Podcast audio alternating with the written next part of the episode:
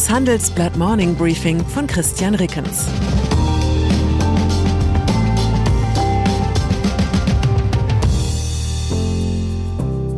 Guten Morgen allerseits. Heute ist Mittwoch, der 5. Januar, und das sind unsere Themen. Merz macht Klarschiff. Porsche macht E-Fuels. Der Spiegel macht süchtig. CDU. Was hat Friedrich Merz mit der CDU vor? Die Antwort auf diese Frage wird die politische Landschaft in Deutschland auf viele Jahre beeinflussen. Wenn der designierte Parteivorsitzende die CDU zu einer wirtschaftsliberal-konservativen Kampftruppe zurückbaut, würde er damit vielleicht die AfD schwächen, doch in der Mitte könnten sich im Gegenzug die Ampelparteien ungestört breit machen. Oder aber es gelingt Merz, die CDU als Sammelbecken des gesunden Menschenverstands zu verkaufen als Volkspartei, die zwar einen erkennbaren konservativen Flügel hat, die aber auch für Bürger wählbar bleibt, die mit Trachtenjoppe und Hausfrauenehe wenig anfangen können. Im Konrad-Adenauer-Haus wirft Merz Ankunft schon jetzt ihre personellen Schatten voraus. Das hat Handelsblattreporter Daniel Del Haas herausgefunden. So soll Julia Klöckner ihr Amt als stellvertretende Vorsitzende abgeben und dafür Bundesschatzmeisterin werden. Klöckner sagte dazu, Merz wird als eine Art Allround-Hausmeister vom Keller bis unters Dach gehen und vieles auf den Prüfstand stellen.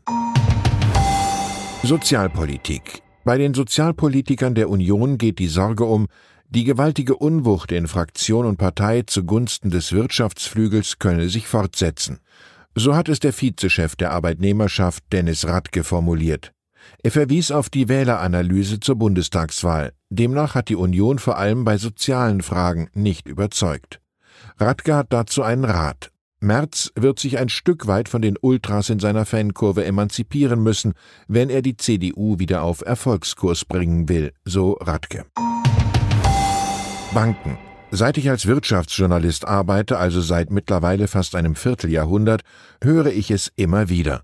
Deutschland sei overbanked, heißt es. Zu viele Bankschalter konkurrierten um eine zu kleine Zahl von Kunden. Jetzt zeigen Statistiken der Europäischen Zentralbank, die das Handelsblatt ausgewertet hat, zumindest auf die Filialen bezogen stimmt das gar nicht. Davon gibt es in Deutschland relativ zur Einwohnerzahl deutlich weniger als in vielen anderen europäischen Staaten. Die Zahl der Bankfilialen ist in Deutschland zwischen 2007 und 2020 um dramatische 39 Prozent gesunken. Und wenn ich an die Einkaufsstraße in meinem Stadtviertel denke, stimmt das fast aufs Prozent genau. Noch vor einigen Jahren gab es dort das volle Angebot aus Sparkasse, Deutsche Bank, Commerzbank, Hypovereinsbank und Volksbank. Die beiden letztgenannten haben dicht gemacht, macht 40 Prozent weniger. Haben Sie schon einmal gezählt, wie viele Bankfilialen in Ihrer Umgebung verschwunden sind? Dass die deutschen Banken in Sachen Produktivität und Profitabilität dennoch nicht an jene im Rest Europas heranreichen, liegt an zwei anderen Faktoren. Es gibt hierzulande sehr viele Banken und in denen arbeiten ungewöhnlich viele Mitarbeiter. Paradoxerweise sind es gerade die vielen meist kleinen Sparkassen und Volksbanken im Land, die pro Kunde das meiste Geld verdienen. Andreas Pratz, Partner bei der Unternehmensberatung Strategy and Genossenschaftsbanken erreichen mehr als 700 Euro Ertrag je Kunde, Sparkassen mehr als 500, Geschäftsbanken noch 300 bis 450 Euro. Porsche. Was den Ertrag pro Kunde angeht, können nahezu alle Unternehmen von Porsche lernen. Der Stückzahlenzwerg ist ein Margenriese und besonders profitabel ist der Porsche 911 so etwas wie der Urmeter unter den Sportwagen. Porsche hofft, den Bau des Kultautos als Verbrenner fortsetzen zu können.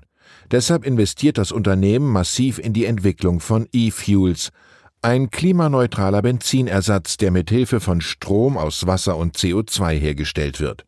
Viele in der Branche halten das für einen technologischen Irrweg. Tatsächlich aber hat Porsche noch einen Plan B, wie meine Kollegen Martin Buchenau und Roman Düborski berichten.